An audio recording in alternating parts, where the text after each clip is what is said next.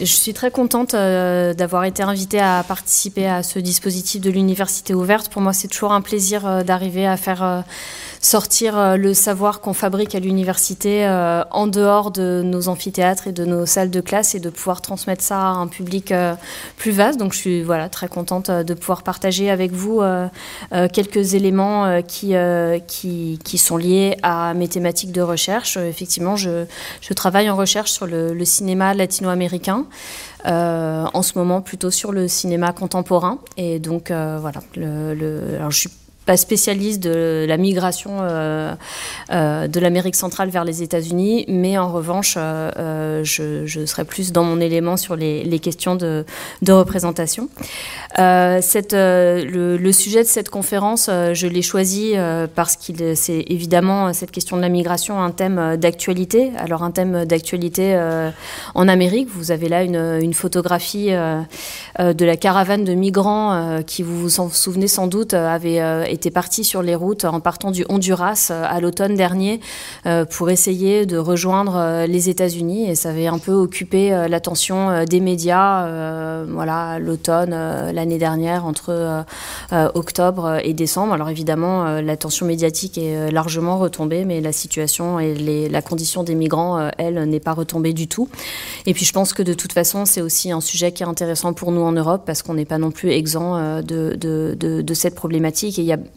pas mal de choses finalement qu'on est amené à observer euh, dans, le, dans, dans, le contexte euh, de, de, de, la relation entre les États-Unis et, les pays du Sud et qui font évidemment écho à ce que nous on peut vivre euh, vis-à-vis -vis de ce qui se passe dans, certains pays aux frontières, euh, aux frontières de l'Europe. Euh, donc j'ai euh, euh, construit cette, cette conférence pour ce soir en trois parties. Euh, la première euh, vise à contextualiser un petit peu euh, la question des migrations de l'Amérique centrale euh, vers les États-Unis. Euh, donc bien sûr, euh, alors là, comme je vous le disais, ce n'est pas mon domaine de spécialité. Donc je n'ai pas essayé de vous en donner une, histoire exhaustive parce que ce serait vraiment pas possible et encore moins en trois quarts d'heure. Et pas non plus une vision trop détaillée, mais j'ai essayé de, sélectionner peut-être dans la, description de ce, phénomène et de cette problématique migratoire un certain nombre d'éléments saillants ou d'éléments qui me semblaient pertinents en ce qu'elles allaient faire écho ensuite ou trouver un écho plus, plus, plus exactement dans les représentations euh, cinématographiques que je vais aborder euh, dans, euh, euh, dans les parties suivantes. Donc, par exemple, voilà, le, le, ça permet un petit peu de poser euh, euh le cadre spatio-temporel de référence dans lequel euh, euh, se situent les films, euh, un petit peu la caractérisation des personnages qui sont représentés dans les œuvres cinématographiques, euh, etc. Euh, donc ça me semblait euh, important euh, de commencer par cela euh, et c'est notamment euh, parce que ça c'est aussi une, conviction que j'ai en tant en tant qu'enseignant et en tant que, chercheur que quand on travaille sur le cinéma même quand on travaille sur le cinéma de fiction on travaille sur des objets qui sont qui font partie de la construction de la réalité puisque ce sont des œuvres imaginaires euh, qui vont d'une certaine manière informer euh, et conditionner la vision que l'on peut avoir de certains phénomènes et à plus forte raison quand ce sont des phénomènes lointains euh, dont on n'a pas une appréhension directe. Donc c'est pour ça que même si je vais vous parler en fait aujourd'hui essentiellement de films de fiction, ça me paraissait quand même utile de, de, bien montrer quelle est cette, cette réalité contextuelle sur laquelle, sur laquelle ils prennent appui. Et puis donc à partir de là, euh, je vais vous proposer euh, alors j'ai fait exprès de prendre des exemples extrêmement contrastés euh, parce que je trouve c'est plus c'est sans doute plus plus intéressant peut-être un petit peu plus facile aussi donc dans les dans les deux parties suivantes Je vais en consacrer une à la migration États-Unis-Mexique ou en tout cas la, problématique aussi des, des, relations frontalières telles qu'elles sont mises en scène dans le cinéma commercial. Qu'on peut appeler aussi le cinéma mainstream euh, et qui fait en fait de la frontière une espèce de spectacle cinématographique à grand renfort euh, d'effets spéciaux et de pyrotechnie dans certains cas en tout cas dans les films les plus euh, euh, les plus contemporains et qui nous permettra euh, justement de voir comment dans, dans, dans cette catégorie de films là euh, on voit effectivement se construire et se diffuser un certain nombre de stéréotypes. Et ce qui est intéressant de, de constater que j'essaierai de vous montrer c'est que ces, ces stéréotypes donc on, on décrit éclairera brièvement sur les Mexicains, les États-Uniens, le, passage de la frontière dans un sens et dans l'autre, sont des stéréotypes qui sont finalement opérants aussi bien dans le cinéma états-unien que dans le cinéma mexicain. Et en ce sens, il me semble que c'est intéressant aussi d'aborder ces films commerciaux ou ces films très grand public parce que il me semble qu'ils sont euh, à la fois un, reflet cinématographique et, comme je le disais tout à l'heure, une sorte de co-constructeur euh, des imaginaires euh, dominants sur ces questions. Donc ça, ce sera le, deuxième point de la présentation. Et dans le troisième point, peut-être pour donner précisément une image un peu contrastée, euh, un peu dissonante par rapport à ce, cinéma commercial.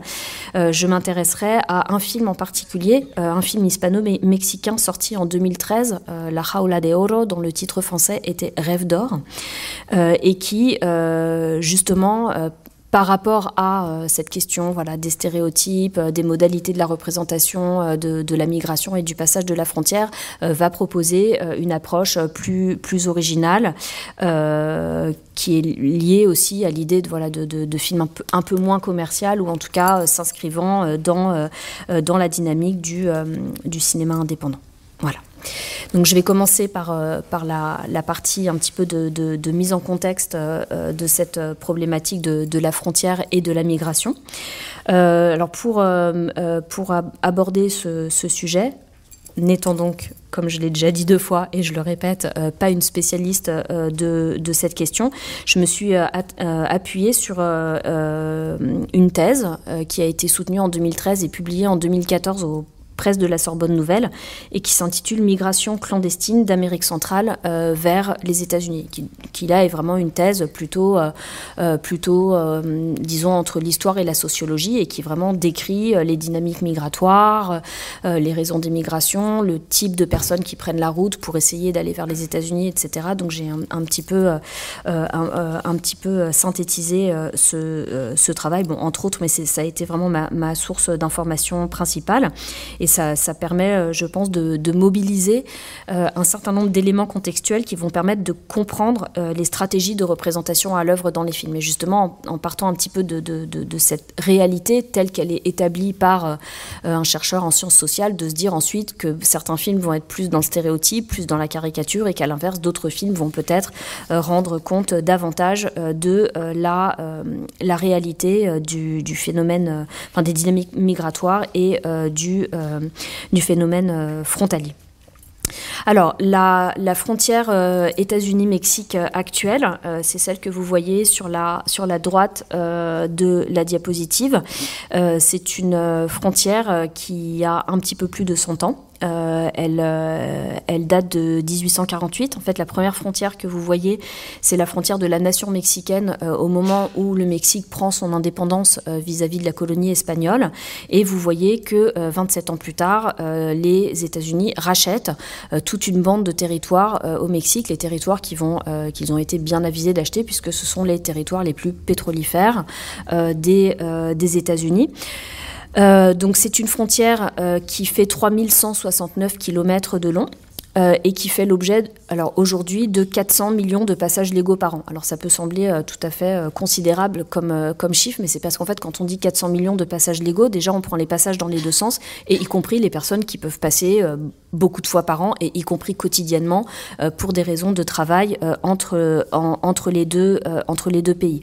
Donc les passages légaux, ce sont les passages donc, qui passent par les postes frontières, alors que pour les illégaux, on a d'autres voies de passage de la frontière qui vont être notamment le fleuve, le Rio Grande, dont je serai amené à, reparler un petit peu plus tard, mais aussi des points de passage clandestins dans le désert ou encore des galeries qui sont euh, euh, le plus souvent euh, récupérés dans d'anciennes carrières ou dans d'anciennes mines. Euh, donc le, le, cette frontière euh, fait l'objet, euh, comme vous le savez, depuis 2006 de, avec le Secure Fence Act de George Bush, de la construction d'un mur de séparation entre les deux pays. Et là, vous voyez sur cette diapositive, en fait, en rouge, la partie du mur qui est effectivement construite. alors vous voyez que c'est en fait une ligne discontinue et c'est en fait une ligne qui occupe un tiers de euh, la frontière physique entre les deux pays. Ça veut dire que sur le reste de la frontière, il n'y a pas encore de mur. Et euh, comme vous le savez, euh, Donald Trump avait pour ambition, et a toujours, de, d'achever la, construction de ce mur. Ça a d'ailleurs fait l'objet d'un bras de fer avec le, Congrès américain l'année dernière, qui a donné lieu à un shutdown de plusieurs mois. C'était un conflit politique sur le, le, le financement de ce mur. Bon, qui pose tout un tas de problèmes euh, euh, parce qu'il euh, y a un problème d'expropriation. pour faire passer ce mur, il faut exproprier les, propriétaires qui seraient éventuellement traversés, enfin dont les propriétés seraient éventuellement traversées par ce mur. Puis il y a aussi un problème de topographie. il y a beaucoup de parties du territoire sur cette frontière qui sont dans des régions montagneuses, difficiles d'accès et qui rendent donc techniquement extrêmement complexe la construction du mur, extrêmement complexe et donc évidemment extrêmement, extrêmement onéreuse. Alors, euh, en tout cas, euh, depuis euh, les années, depuis le milieu des années 90, il y a eu un, effort de transfert de responsabilité des politiques migratoires des États-Unis vers le Mexique. Là, je vous ai mis ces, ces, deux diapositives pour que vous puissiez voir, en fait, sur la diapositive de gauche, vous voyez la péninsule du Yucatan et en dessous l'Amérique centrale, ce qui veut dire qu'en fait le sud du Mexique euh, fait pratiquement partie de l'Amérique centrale. Et vous voyez sur la sur, sur l'autre diapositive donc tous les pays euh, qui constituent euh, cette région de l'Amérique centrale. Et ce qui est intéressant à constater c'est que il y a évidemment deux poids deux mesures dans le traitement de la migration. Là aussi hein, au Mexique entre le Mexique et les États-Unis mais c'est évidemment pas le seul endroit où ce genre de choses se produit. Les élites mexicaines et les élites centra-américaines bénéficient d'un programme qui s'appelle Global Entry, euh, qui est destiné euh, aux voyageurs internationaux préacceptés et présentant un risque faible. C'est ce que disent des compagnies aériennes comme Delta Airlines, par exemple, et qui, bien sûr, vont pas du tout être concernés par les, les politiques de refoulement migratoire. Et donc, en fait, on voit que euh, le Mexique devient un peu ce que la Turquie est à l'Europe, c'est-à-dire une sorte d'État tampon qui est censé un petit peu canaliser et juguler la migration avant qu'elle n'atteigne les, les les portes des États-Unis. Donc en fait, le but, c'est vraiment de faire en sorte que euh, la migration soit jugulée au niveau de la frontière sud du Mexique pour que le moins possible les migrants euh, viennent, euh, ne parviennent jusqu'à jusqu'à la frontière nord. Alors, les, causes de cette, de cette migration, ben, sans surprise, hein, elles sont bien sûr liées à la situation de l'Amérique centrale. alors, je me consacre là plus à l'Amérique centrale parce que c'est ce dont parle le film dont je vais vous parler à la fin de la conférence, mais bien sûr, il y a aussi toute l'Amérique du Sud derrière.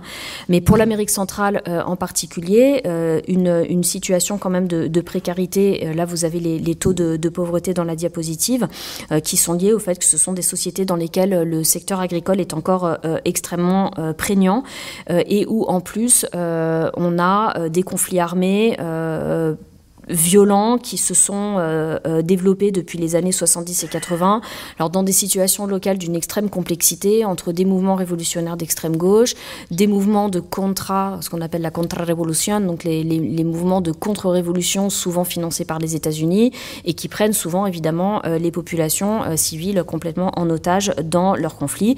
Et à cela est, vient, est venu bien sûr s'ajouter la violence des gangs, comme notamment les Maras, dont vous, savez, vous avez sans doute entendu parler et qui sont eux liés bien sûr euh, au développement du narcotrafic et au fait que euh, l'Amérique centrale est naturellement traversée par euh, toute l'arrivée des drogues qui viennent de Colombie, du Pérou et, et de l'Amérique du Sud. Et donc d'un côté, on a cette pauvreté qui a tendance évidemment à agir comme un repoussoir pour les populations d'Amérique centrale, et puis de l'autre côté, on a évidemment le, pouvoir d'attraction euh, exercé euh, par les États-Unis, euh, les États-Unis qui, qui, qui, ont évidemment un statut de prospérité et de paix qui contraste largement avec la, la, les conditions de vie donc des, des, des, des Centres-Américains. Et, ce qui m'intéresse moi particulièrement en tant que en tant qu'enseignant chercheur travaillant sur les, représentations cinématographiques, euh, c'est le fait que euh, bien souvent ce pouvoir d'attraction des États-Unis, il va être alimenté alors par euh, des personnes qui ont déjà migré et qui expliquent à leurs familles ou à leurs amis qui sont restés sur place que même si leurs conditions sont terribles par rapport à l'États-Unis en moyen, elles sont déjà tellement meilleures que celles euh, dans lesquelles ils vivaient au Honduras. Donc, ce qui évidemment alimente l'idée que ce sera forcément mieux au nord. Euh, mais elles sont euh, évidemment aussi beaucoup construites et alimentées par tout un imaginaire médiatique, cinématographique. Donc, ce sont les films, ce sont les séries et c'est tout un tas de, de, produits audiovisuels qui circulent et qui donnent l'idée que, évidemment, aux États-Unis, la vie sera beaucoup, beaucoup plus facile. Alors pour ce qui est de, de, l'expérience de la, de la migration, à proprement, à proprement parler, juste quelques petits éléments peut-être pour qu'on se fasse un petit peu euh, euh, une idée euh, à la fois de ce que pourrait être le, portrait robot du, du, migrant du migrant centra-américain et, et aussi des, des, des, conditions dans lesquelles il, il effectue son, son, son, trajet migratoire. les candidats à la migration sont dans la plupart des cas des hommes et des hommes relativement éduqués. Alors ça c'est un point vraiment important sur lequel je reviendrai à plusieurs moment. Ça ne veut pas dire qu'il n'y a pas de femmes migrantes, mais ça veut dire que les femmes migrantes euh, sont euh, encore plus exposées et encore plus vulnérables euh, que les hommes quand elles se lancent donc dans l'expérience migratoire. Et le, le, le, film dont je vous parlerai euh, à la fin de la, de la conférence euh, nous, nous raconte en fait euh, l'expérience d'un groupe de jeunes adolescents qui quittent le Guatemala pour essayer d'atteindre la frontière états-unienne en voyageant sur le, sur le toit d'un train qui en fait remonte tout le territoire, tout le territoire mexicain. C'est un train de marchandises. Et en fait, le, le, voyage sur les trains de marchandises, ça, ça concerne en fait les hommes les plus pauvres, puisque en général, la plupart de ces candidats à la migration empruntent des transports publics, des bus ou des camionnettes, ça veut dire qu'ils ont déjà euh, quand même des moyens pour financer leur voyage et que vraiment ceux qui euh, euh, en sont réduits à emprunter des, moyens totalement clandestins sont les plus précaires parmi les précaires. Et en termes de, catégorie d'âge, ce sont principalement des personnes qui, ont entre, qui sont dans leur vingtaine, entre 20 et 29 ans. Il y a aussi ensuite des gens entre 30 et 39 dans la, dans la trentaine, et puis enfin des plus jeunes euh, dans les, euh, les 15-19 ans. Et ce qu'on observe en, en, termes quantitatifs, c'est évidemment une augmentation absolument exponentielle de ce nombre de candidats à la migration. Alors évidemment, ce sont des estimations qui valent ce qu'elles valent, parce qu'il est impossible d'avoir des chiffres fiables et, tout à fait précis. Mais on estime qu'en gros, euh, euh, il y avait 300 000 candidats euh, à la migration par an dans les années 60, 3 millions au début des années 80, 8,4 dans les années 2000 et 12 dans les années 2010. Donc ce qui veut dire qu'on est vraiment sur un flux tout à fait, ascendant de cette dynamique migratoire. Alors en ce qui concerne l'expérience de la migration à proprement parler, ben là, je ne vais pas vous apprendre grand-chose parce que je pense que ce sont des choses qu'on sait euh, relativement. Euh, le, voyage migratoire est un voyage extrêmement complexe et extrêmement dangereux euh, pour, les migrants. Les, migrants illégaux sont des personnes qui sont tout au long de leur trajet dans une situation de très grande vulnérabilité et c'est justement ce que montre très bien le film Rêve d'or, toutes les, les, difficultés qui portent d'abord sur le fait que ils sont euh, systématiquement en situation d'infériorité par rapport à des acteurs locaux des endroits qu'ils traversent, qui eux occupent une position fixe et qui maîtrisent en gros le territoire et les codes associés à un territoire. Ils sont coupés de leur, euh, de leur espace-temps de référence, de leur espace-temps familier et ils sont évidemment victimes euh, de divers abus, de nombreux euh, acteurs malveillants tout aussi divers. C'est un sujet à propos duquel l'anthropologue Philippe Bourgois parle de culture de la terreur qui pèse donc euh, sur, euh, sur ces migrants. Bon, sans compter qu'effectivement, que, en plus, les, les, passages et les, les, traversées territoriales sont euh, extrêmement coûteuses et dangereuses.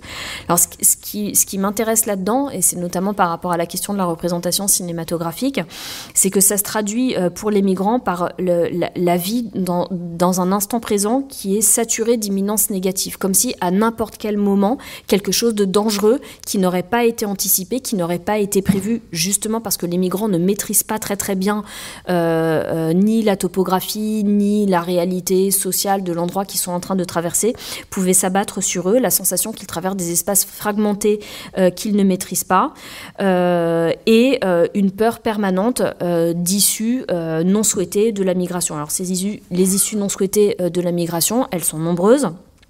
Euh, ça peut être l'arrestation tout simplement euh, par euh, les autorités migratoires et une, arrestation qu'on voit notamment dans le film Rêve d'or dès le premier franchissement de la frontière Guatemala-Mexique. Donc ça, ça montre bien, comme je vous disais, l'idée qu'on a vraiment transféré le, problème de la gestion du flux migratoire de la frontière nord vers la frontière sud du, du Mexique. Et donc ces jeunes migrants qu'on voit dans le film se font déjà refouler une première fois par les autorités migratoires mexicaines qui les renvoient au Guatemala. et puis euh, les issues non souhaitées, euh, ce sont évidemment les extorsions euh, multiples et variées dont, les, migrants sont les victimes et où là, effectivement, les femmes occupent une place tout à fait particulière, notamment à travers la, la traite, la traite des femmes et les viols dont elles sont très fréquemment victimes. Puis enfin, évidemment, l'autre expérience non souhaitée, c'est le moins qu'on puisse dire, c'est la mort. Euh, et euh, euh, il y aurait un migrant qui meurt toutes les 16 heures, selon les autorités mexicaines, ce qui est quand même beaucoup. Voilà, donc une fois qu'on a dit tout ça, euh, on peut essayer de, regarder un petit peu euh, comment, euh, comment l'imaginaire cinématographique va se saisir de, cette, de cette question de, de la frontière États-Unis-Mexique et des dynamiques de migration entre les deux pays. Donc on va commencer par regarder ce qui se passe du côté états-unien, puis après on ira faire un petit tour du côté, du côté mexicain. Alors, sans surprise, euh, du côté des États-Unis, alors là, je vous ai pris l'exemple du film Rio Grande, euh, qui est un film de John Ford sorti en 1950. Euh, du côté des États-Unis, on a un imaginaire cinématographique de la frontière qui repose alors sur l'idée de la conquête, sur l'idée de l'expansion, sur l'idée de la colonisation des espaces et, et, des imaginaires. Et ça se retrouve très très tôt dans l'histoire du cinéma américain, c'est-à-dire que dès les premiers films muets, pratiquement, on a par exemple des titres comme A Border Tale on the Mexican Border ça c'est des titres de 1910, donc des petits films euh, courts, mais qui racontent déjà des histoires de conflits frontaliers euh, entre les États-Unis et, euh, et, le Mexique. Donc la façon dont les deux pays vont être représentés dans, ce, le cinéma états-unien, vont consister à montrer euh, la plupart du temps le côté mexicain comme un lieu de refuge, refuge des Apaches rebelles, comme c'est le cas hein, dans, euh, dans, Rio Grande où John Wayne doit aller pourchasser euh, les méchants Apaches qui se sont bien sûr réfugiés du côté du Mexique parce que c'est là qu'on peut les accueillir. Et quand on voit la représentation du Mexique, alors elle est elle est ambivalente, mais en fait, c'est une ambivalence qui est nourrie de, qui est doublement stéréotypée, puisque d'un côté, on a donc des petits villages pittoresques, euh, euh, voilà, qui contrastent un petit peu avec euh, l'image de, de, l'espace américain, et surtout, bien sûr, des méchants mexicains qui sont souvent facilement reconnaissables avec la, la, pommade, le fort accent, la moustache, le sombrero, et on peut décliner comme ça tout un tas de, de clichés, alors qui sont soit tous, soit certains, soit quelques-uns mobilisés euh, selon, euh, euh, selon les films. Donc bien sûr, ce qu'on comprend, c'est que ces contrastes sont construits de telle sorte que qu'ils permettent de contribuer à souligner la, la, bonté et le courage des héros états-uniens. donc on met l'accent sur les différences physiques, bien sûr aussi sur les différences morales des personnages, pour justifier en fait la prise de contrôle du territoire par les États-Unis. Donc en fait, cette frontière dans ces films-là, elle sert à marquer la séparation entre un nord idéalisé, les États-Unis, qui serait l'espace de la civilisation, et un sud pauvre, sauvage, mexicain, qui serait donc l'espace de la barbarie. Alors là, évidemment, euh, j'ai pas trop le temps d'être de, très très très nuancé. Il y a quand même des films qui sont un peu différents. On peut penser notamment au film La soif du mal d'Orson Welles, qui justement va un peu inverser les rôles, parce que l'Américain qui enquête euh, euh, au Mexique est un gros dépravé alcoolique et n'est pas du tout une figure idéalisée. Mais disons que la tendance générale, c'est quand même plutôt à une représentation assez, assez manichéenne et assez stéréotypée. Donc, dans un cinéma plus contemporain, on a vu euh, quand même, euh, euh, depuis les années 2000, sortir un certain nombre de films euh, qui, euh, représente euh, la frontière et, le, les, conflits frontaliers. Alors je vous ai là mis deux affiches, j'aurais pu en prendre d'autres, hein, c'est un peu arbitraire. je vous ai mis le film Trafic de Steven Soderbergh qui est sorti en 2000 et le film Sicario, la guerre des cartels, pour la traduction française, un film de Denis Villeneuve qui est sorti en 2015. Donc ça, il y en a eu un certain nombre d'autres et ce, qui, ce qui est intéressant dans ces films, c'est que ce sont des films d'action avec la grosse machinerie de production hollywoodienne, les effets spéciaux, les scènes de course-poursuite, euh, les armes, euh, le, montage rapide, la musique, la dramatisation, enfin il y a un petit peu tout ce qu'on peut vouloir y trouver dedans. Euh, ce sont des films qui sont à la fois ancrés dans la réalité contemporaine du narcotrafic, mais qui continuent de représenter finalement la, façon dont ce sont les autorités états-uniennes qui sont quand même garantes de l'ordre et qui font des incursions en territoire mexicain dans le but de remettre un peu euh, l'ordre dans un chaos qui évidemment euh, vient toujours, euh, vient toujours du sud. Alors là, je vous ai mis justement la, bande-annonce. Euh, du film euh, euh, du film Sicario. Et ce qui, ce qui, ce qui m'intéresse dans cette bande annonce c'est qu'en fait quand on la regarde finalement les, les, les, codes visuels les codes narratifs les codes esthétiques d'une manière générale de, de, ce film qui sont assez bien représentés c'est pour ça que j'aime pas trop mettre des bandes annonces mais là j'ai trouvé que ça parlait bien. En fait ça pourrait pratiquement être un Jason Bourne ou ça pourrait pratiquement être un James Bond ça, ça, ça fonctionne un petit peu de la même façon. Il y a même un petit peu un emprunt aux films de psychopathes serial killers avec des cadavres qu'on trouve euh, dans des maisons abandonnées, etc. Donc en fait, ce, ce que je trouve intéressant là dans cette modalité de représentation, c'est que bien sûr il y a le contexte du narcotrafic, mais esthétiquement et visuellement, ce que vous allez voir là, en fait, vous l'avez déjà vu dans d'autres films états-uniens qui n'ont rien à voir avec la frontière mexicaine, mais qui empruntent le même genre de personnages et le même genre de narration dans des contextes tout à fait euh, différents. Donc je vais vous montrer cette euh, bande-annonce. State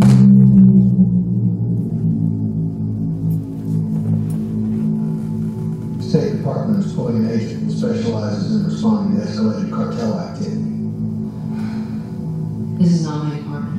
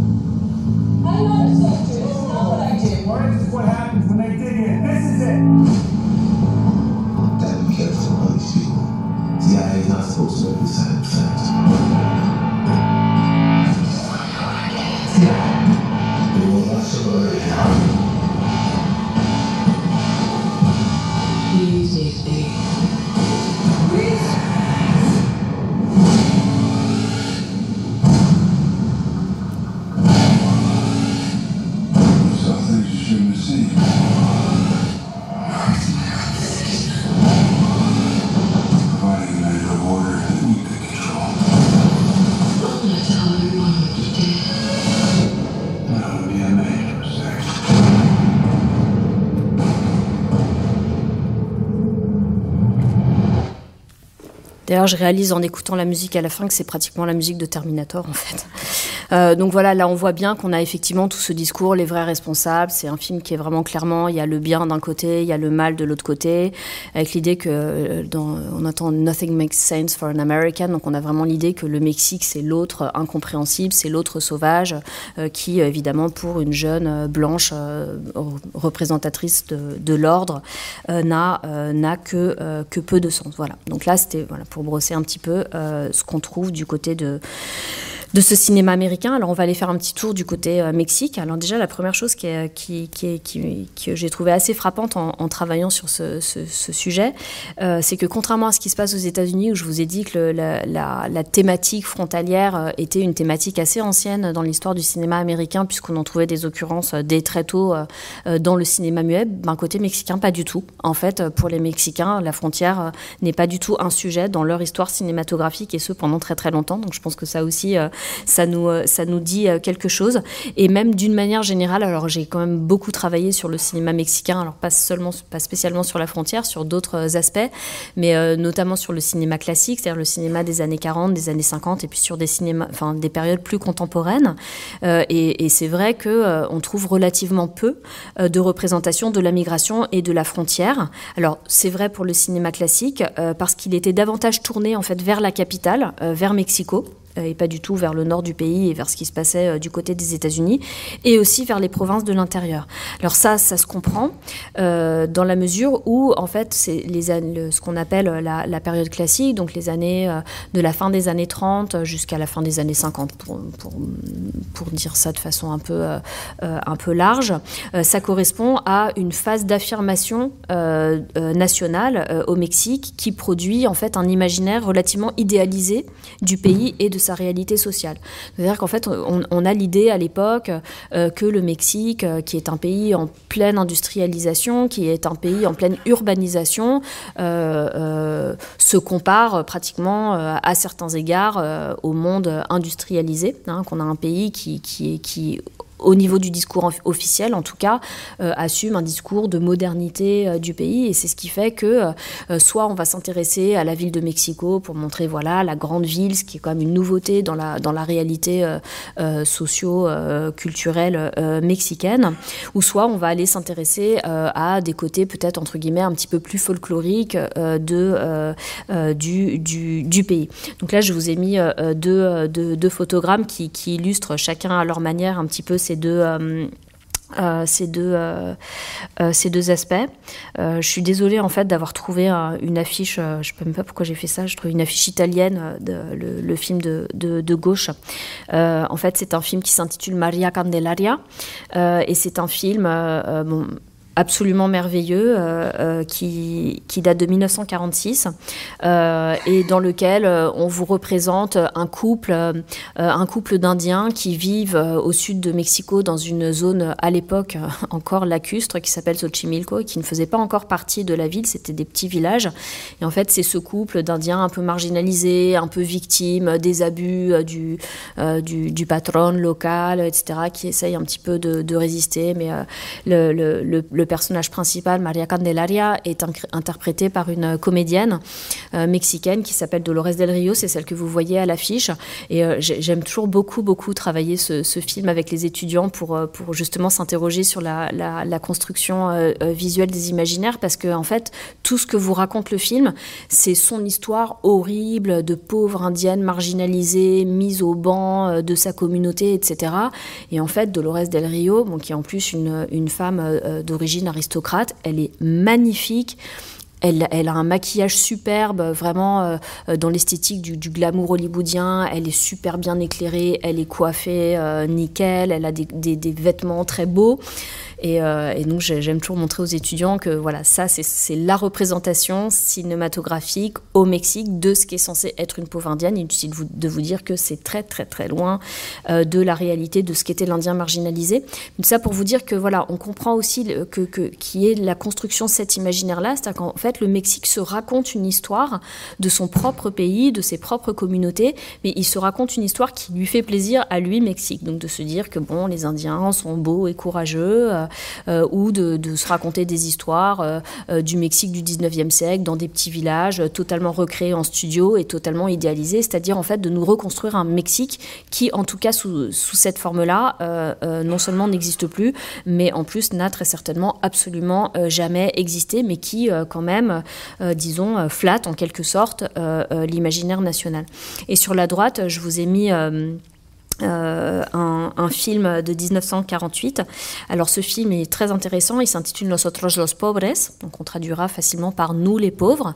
Et en fait c'est une trilogie, alors les titres sont super intéressants, surtout des deux premiers, puisque le deuxième opus, euh, après Nous les pauvres, s'intitule Ustedes los ricos, qui veut dire Vous les riches. Donc on voit bien que là on a, euh, disons, une volonté aussi de représenter soi-disant les quartiers défavorisés ou les quartiers populaires de Mexico, mais là aussi d'une façon totalement idéalisée. C'est un un film qui va mettre en avant euh, le fait que, euh, certes, les pauvres sont pauvres, mais les pauvres, au moins, sont très solidaires et sont porteurs de belles valeurs, alors qu'on voit bien, et en particulier dans le deuxième opus, que les riches, c'est vrai qu'ils sont riches et qu'ils ont des beaux bouquets de glaïeuls euh, dans le hall de leur maison somptueuse, mais en même temps, ils sont méchants, frustrés, hypocrites, et en fait, dans le fond, ils sont super malheureux, alors que les pauvres ont beau être pauvres, ils sont très heureux. Donc ça aussi, c'est vraiment très très intéressant parce que c'est l'un des films qui a eu le plus de succès dans l'histoire du cinéma cinéma mexicain. C'est le film qui a été le plus diffusé jusqu'à aujourd'hui euh, sur les grandes chaînes de télévision mexicaines et ça nous dit aussi quelque chose de la façon dont le Mexique a envie de se raconter euh, que euh, qu'est la, la, la, société mexicaine. Donc tout ça pour vous dire que euh, pour les Mexicains, pendant très longtemps, la question frontalière euh, ne, fait pas du tout partie du, champ euh, de la représentation cinématographique, sauf un film intéressant. C'est un film de 1953 qui s'intitule Espaldas Mojadas et qui est réalisé par un cinéaste qui s'appelle Alejandro Galindo et qui était, disons, un cinéaste estampillé un peu cinéma social dans les années 50. Donc il lui essayait peut-être de, proposer une vision un petit peu moins idéalisée des catégories populaire de la société mexicaine. Et donc là, on a vraiment ce film tout à fait, qui de façon tout à fait originale euh, va nous raconter euh, l'histoire d'un personnage principal incarné par un acteur euh, très connu à l'époque qui s'appelle David Silva.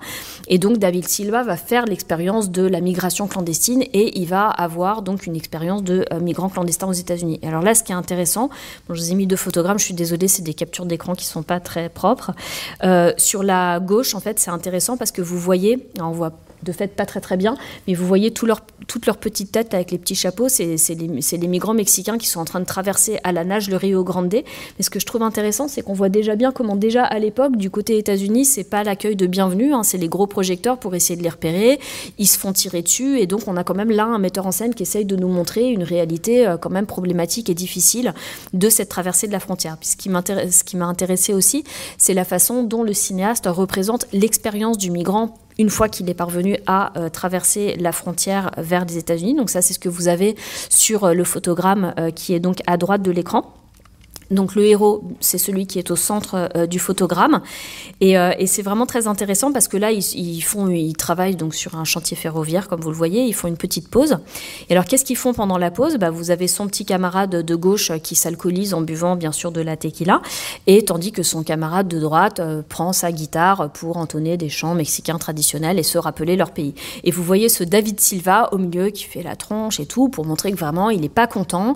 Parce qu'effectivement pendant tout ce film l'expérience migratoire est désagréable. Son expérience américaine, enfin états-unienne, euh, est désastreuse. Il est maltraité, il est exploité. Et donc, vraiment, ce film essaye de nous raconter que non, la migration aux États-Unis euh, euh, n'est pas quelque chose de facile. Et en fait, David Silva, pendant, enfin, le, personnage, je me souviens plus son prénom, pendant tout le film, n'a de cesse que de regretter le Mexique. Et évidemment qu'à la fin du film, il s'empresse de retraverser la frontière dans l'autre sens parce que finalement, c'est quand même encore au Mexique qu'on est le mieux. Donc, ça, c'est aussi intéressant hein, de voir ce que veut aussi nous dire ce cinéaste. Euh, c'est tout à fait, euh, même si le film est thématiquement un petit peu original par rapport à ce qui se faisait, euh, de façon quand même assez significative, il est quand même en train de nous dire que rien ne vaut pour un Mexicain le fait d'être au Mexique et que la mère patrie, c'est quand même ce qu'il y a de mieux pour, pour un Mexicain.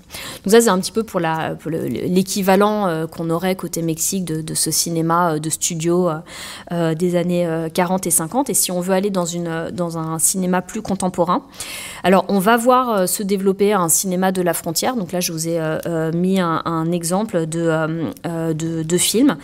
Mais alors ça, c'est un, phénomène tout à fait intéressant. C'est un type de film qui s'est euh, développé depuis euh, la fin, enfin, depuis les années 90. C'est ce qu'on appelle le video home. Et en fait, c'est des films qui ne sont pas du tout destinés à avoir une exploitation en salle de cinéma et qui sont vraiment tournés un petit peu à la chaîne. J'étais allée à un, colloque au Mexique il y a trois ans et on avait euh, rencontré le, réalisateur de ce film, dont je suis désolée, mais là, j'arrive pas à me rappeler le nom, Oscar no Et, en fait, il nous racontait ses méthodes de travail. C'était incroyable. le type sort trois films par an trois films par mois, pardon. Euh, il réalise ses films en dix jours. Enfin, c'est vraiment quelque chose qui est, fait de façon très, très, très, très industrielle. Là, je vous ai pas mis la bande-annonce, mais ce que vous voyez tout de suite, c'est qu'on va vraiment être dans un code de représentation qui épouse totalement, disons, le, cinéma, le cinéma états-unien. Donc, ce sont des films dont la production est peu onéreuse et qui sont destinés en fait à une, à une consommation sous, sur le territoire frontalier. En fait, les gens qui vont regarder ces films, ils vont soit acheter des DVD. Alors, ce qui est super intéressant, c'est que ces, DVD aux États-Unis euh, sont vendus dans les supermarchés, dans les rayons alimentaires mexicains. En fait, quand les Mexicains vont au supermarché, euh, au Texas ou par là, et eh ben, ils vont acheter euh, les fajitas, etc. Et paf, ils achètent le DVD de Oscar euh, no sé et sinon, ça passe, ça passe sur le câble. Donc, c'est bien sûr des films qui n'ont aucune prétention artistique et qui donc s'inscrivent tout à fait, y compris dans le propos et dans la forme, dans, le, dans le cinéma, dans les codes du cinéma états-unien.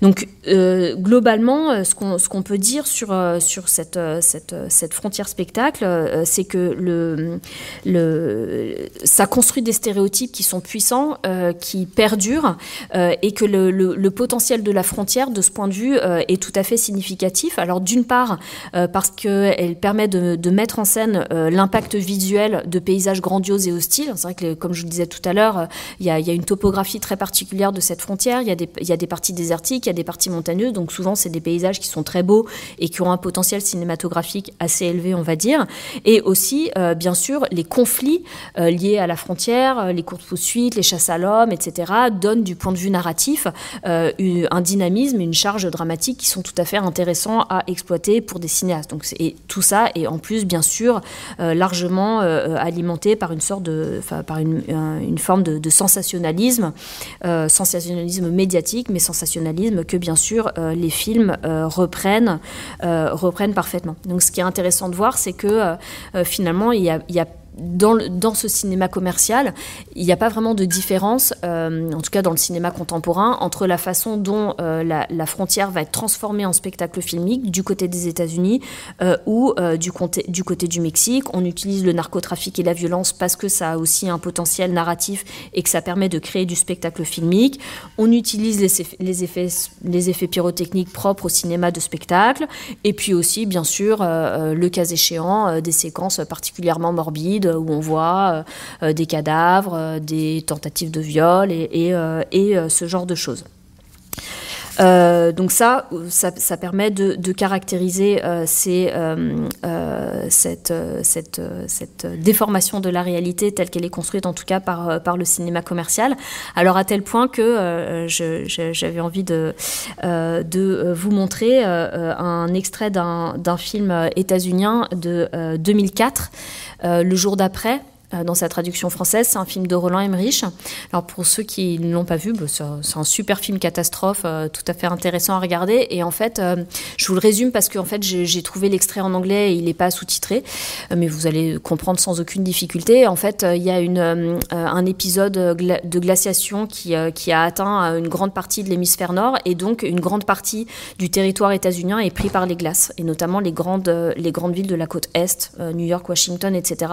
Donc vous avez immense flux migratoire qui cette fois-ci va des États-Unis vers le Mexique. Et là, je vous montre euh, une séquence dans laquelle euh, vous avez une reporter télé qui raconte que euh, les Mexicains viennent de fermer leurs frontières suite à cet afflux d'immigrants états-uniens.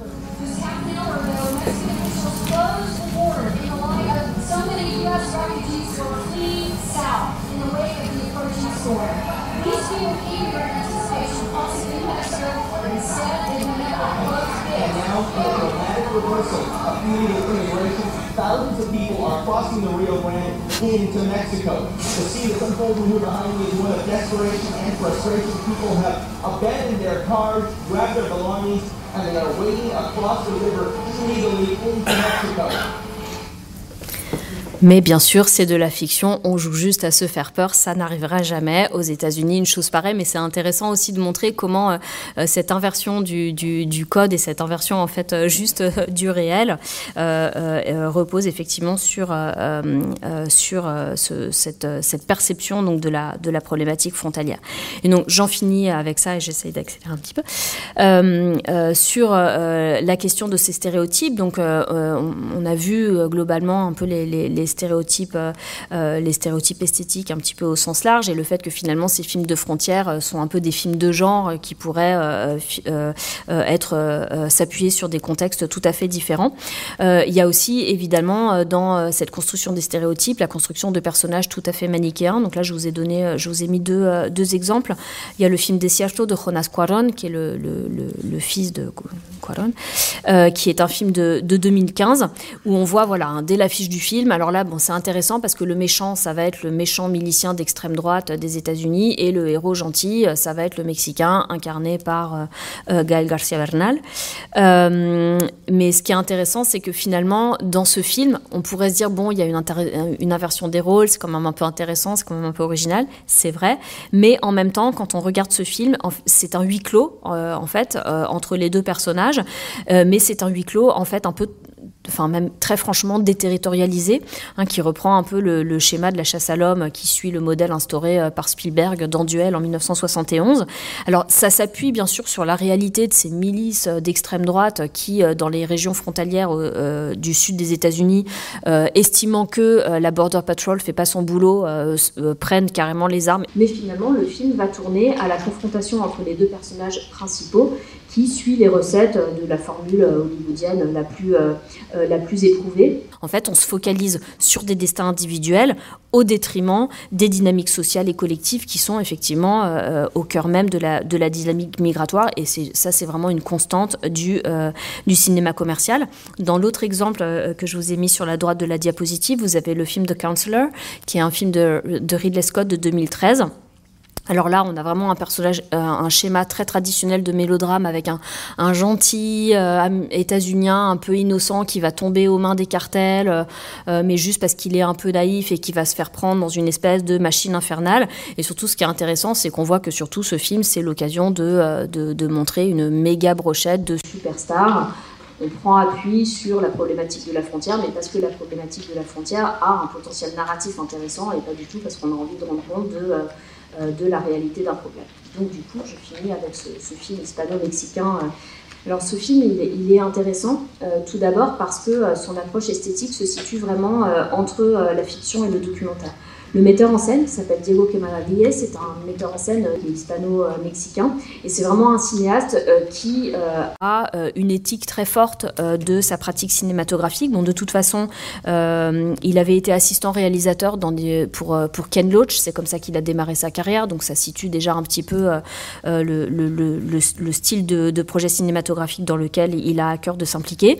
Et puis, il a aussi, lui, eu une expérience personnelle de vie sans papier à Los Angeles à la fin des années 90 qui l'a sans doute rendu particulièrement sensible euh, à cette problématique de la migration qui, a priori, en tant qu'Espagnol, n'avait pas spécialement de raison de le concerner. Et il a tourné euh, un court métrage euh, sur les enfants dans les bidonvilles de Nairobi. Euh, quand il était euh, euh, assistant à la réalisation de The Constant Gardener, donc au Kenya, un film qui a été tourné en 2005-2006. Donc c'est vraiment quelqu'un qui s'intéresse quand même aux problématiques sociales des endroits dans lesquels il se trouve. Et l'un des intérêts de ce film, c'est qu'il repose en fait sur euh, un, travail de recueil de témoignages. Euh, le, cinéaste et son équipe, pendant, euh, pendant près de, de, six mois, ont recueilli les témoignages de 1200 euh, migrants.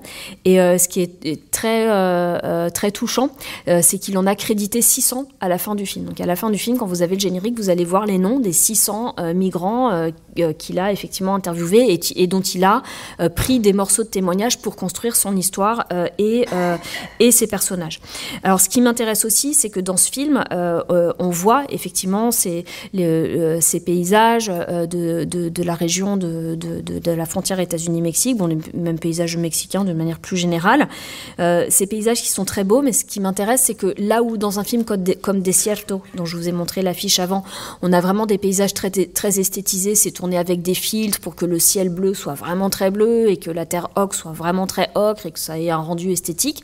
Dans le film euh, Rêve d'or, euh, la beauté des paysages, en fait, on sent qu'elle est vue à travers les personnages. C'est-à-dire que comme ce sont de jeunes, de, des adolescents, euh, en fait, d'origine guatémaltèque, qui n'ont jamais mis les pieds hors de leur pays, en fait, à chaque fois qu'on voit des grandes images, des grands panoramiques ou des grands plans généraux sur les paysages, et ce sont des paysages magnifiques, en fait, ce qu'on comprend, c'est qu'on est en train de percevoir cette beauté du paysage que ces jeunes guatémaltèques découvrent donc pour la première fois de leur vie. Alors, il a fait appel à des acteurs non professionnels euh, pour tourner ce film, et puis, disons, d'un point de vue euh, formel, il utilise souvent la caméra à l'épaule, qui donne effectivement un petit peu l'impression euh, qu'on est au milieu des personnages et que les scènes sont prises un petit peu sur le vif, comme si on était dans un film documentaire, alors qu'en fait, c'est pas du tout un documentaire et c'est vraiment une fiction qui a été écrite, planifiée et qui, qui, répond vraiment à un projet tout à fait, tout à fait scénarisé. Scénarisé en ce sens que par exemple, la caractérisation des personnages euh, va euh, leur faire endosser des rôles et surtout faire que le récit correspond euh, au schéma du récit initiatique ou du récit d'apprentissage, notamment pour le, héros qui parvient à la fin du film à entrer sur le territoire américain. Ben, on va le voir évoluer tout au long du film et ça, c'est évidemment un produit de l'écriture du scénario. Mais ce qui fait que ce film est différent de ceux dont je vous parlais auparavant, c'est que évidemment il y a une altération du réel. Ce n'est pas du documentaire, euh, comme je vous le disais. Il a, pris des petits bouts de témoignages de, plein de migrants qu'il a utilisés pour construire ses personnages et pour construire les, situations et le récit filmique. Mais en fait, euh, on, sent bien que cette altération du réel, cette manipulation euh, du réel, cette mise en fiction est en fait au service de la construction de l'empathie du spectateur. Hein. Vraiment, il essaye de construire les personnages de telle sorte que même quand ils utilisent la caméra à l'épaule, on a l'impression d'être à côté d'eux. Quand ils sont pris par surprise dans des scènes de violence, on est surpris avec eux. Et tout ça, c'est pour faire en sorte que, en quelque sorte, le spectateur se mette un petit peu dans la peau du migrant, ce qui n'est bien sûr pas du tout euh, l'objectif euh, euh, des, films commerciaux dont on parlait tout à l'heure. Et du point de vue thématique, euh, ce, qui, est frappant dans ce film, c'est que tout ce que je vous disais au début, euh, même de façon extrêmement succincte, hein, mais sur ce qu'est euh, voilà l'expérience migratoire, la vulnérabilité des migrants, la dangerosité du trajet, etc. Tous ces éléments, il va les retranscrire dans, le film. Alors d'abord évidemment la violence sociale et physique qui s'abat de façon répétée sur, les personnages. mais ce qui est intéressant, c'est que là, au lieu de, de se contenter d'individualiser individualiser les rapports, il va essayer de montrer euh, comment euh, cette violence, elle, est le fruit, le fruit, des conditions sociales d'existence en Amérique centrale, comment cette violence, elle est le fruit des acteurs euh, de la politique migratoire mexicaine, puis états-unienne, etc. Donc vous avez par exemple la première séquence du film qui suit le personnage principal, la caméra est derrière lui, puis elle le suit dans les rues très étroites du bidonville. Donc vous voyez déjà effectivement quelle est l'origine de ce désir migratoire et qu'est-ce qui a poussé ces jeunes donc à euh, à, entreprendre euh, le, euh, le voyage. et on voit aussi évidemment donc la violence institutionnelle quand ils sont refoulés euh, à la frontière sud du Mexique vers le Guatemala par la police euh, migratoire mexicaine, et puis aussi euh, la violence dont ils sont victimes de la part de leur bande, plus ou moins pas trop identifiée. Et je pense que cette idée du plus ou moins pas trop identifié, ça va, ça cadre avec l'idée que on essaye de se mettre dans la peau des migrants et les migrants ne savent jamais trop ce qui est en train de leur tomber dessus. là, je vous ai mis deux photogrammes d'une séquence dans laquelle le train est à un moment arrêté et où en fait euh, les euh, migrants, euh, et en particulier les femmes, vont se faire enlever du groupe pour évidemment être objet de, de, la traite sexuelle. Et ce que vous voyez dans le photogramme du bas, ce sont les, deux des trois personnages principaux du film qui, parce qu'ils ont essayé de résister, se sont fait tabasser et restent sur le carreau à terre, gisant à moitié, à moitié inanimés. Donc il y a vraiment un effort, notamment dans la construction narrative de ce genre de séquence, de faire en sorte que comme les migrants, on est pris par surprise, et puis il y a, d'un seul coup des personnages qui arrivent, on, les entend d'abord hors champ, donc on ne sait pas trop d'où ils viennent, on ne comprend même pas très très bien ce qu'ils disent, et ça c'est pour que vraiment on, ait un petit aperçu de ce qu'est cette expérience, de cette, ce danger qui est tout le temps présent et qui de temps en temps effectivement s'abat sur les migrants. De façon tout à fait intéressante également, le film va représenter la, vulnérabilité particulière euh, des femmes euh, dont, je vous parlais euh, au début. Là, je vous ai mis trois photogrammes de, qui se situent tout au début du film. où vous avez donc dans le, dans le, dans le groupe des trois migrants guatémaltèques, il y a une jeune fille qui en fait s'appelle Sarah, et là, vous voyez la séquence où Sarah va se transformer en Oswaldo. C'est-à-dire qu'en fait, elle rentre dans des toilettes. Donc, euh, vous voyez, elle a un petit débardeur, elle a les cheveux longs. Et puis là, on le voit pas bien sur le photogramme, mais elle a aussi un petit soutien-gorge rose dont on voit les bretelles dépasser de son débardeur. Et elle a de la poitrine, etc. Donc, c'est une fille. Elle rentre dans les toilettes, elle se coupe les cheveux. Elle va comprimer sa poitrine dans, euh, dans, dans, dans, des bandes. Et ensuite, quand elle ressort, elle a changé de t-shirt, elle a mis une casquette et c'est devenu euh, un, un jeune garçon. Donc, dans une tentative, effectivement, de euh, masquer son, euh, son identité de genre. Et enfin, euh, dernier élément de, l'originalité de ce film, c'est dans, l'approche narrative, dans, la façon dont il construit le, récit du, destin de, ces migrants.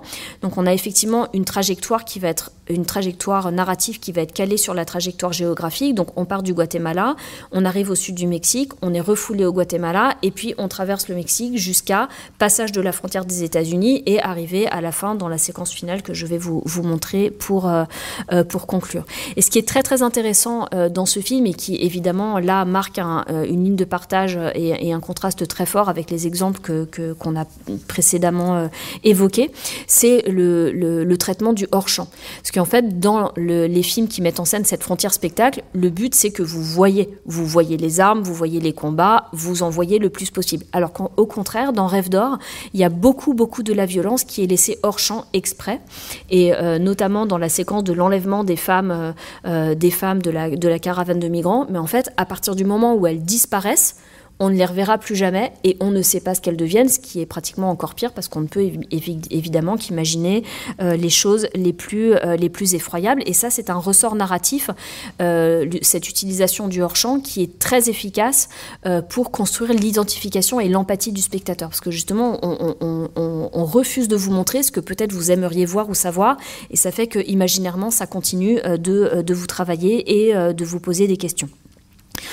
Euh, et euh, le, le, le, le, récit est vraiment euh, très très construit vis-à-vis du, enfin, par le scénario, comme je vous le, comme je vous le disais. Et le scénario aussi, de façon très très habile, va faire alterner des moments de très forte tension, comme le, moment dont je vous ai montré les photogrammes où les, les, les migrants se font arrêter par une bande qu'on imagine plus ou moins de, de narcos, on peut supposer. Et puis après, des moments de détente et des moments de relâchement. Donc on, on, le spectateur est sans arrêt un petit peu sur, euh, euh, euh, peu sur la brèche en permanence, puisque en fait, dès que ça va un petit peu mieux, on se détend parce que ça reste des adolescents qui plaisantent et qui, etc. Et bah hop, d'un seul coup, on va, on va avoir à nouveau une séquence d'accélération dramatique. Et donc, à la fin du film, le, le personnage que que l'on suivait depuis le, début, va euh, parvenir euh, aux États-Unis. Euh, donc il va réaliser son rêve américain. Alors j'aime beaucoup ce, photogramme parce qu'il dit, dit beaucoup de choses. il nous montre, ben, il y est arrivé. Euh, je suis désolée, je spoil un peu, mais Détroit, il est le seul à y arriver. Euh, il, est, il est arrivé à passer cette frontière euh, et donc là, on voit ce que va représenter pour lui le rêve américain. Donc on a à la fois les drapeaux, la bannière étoilée, donc cet objet de désir et l'idée que ça y est, il est juste devant mais en même temps, il est juste devant et il est juste derrière le grillage. Et je vous montre donc la, séquence euh, finale de, ce film, qui est une, séquence que, que, moi je trouve personnellement euh, euh, incroyablement saisissante.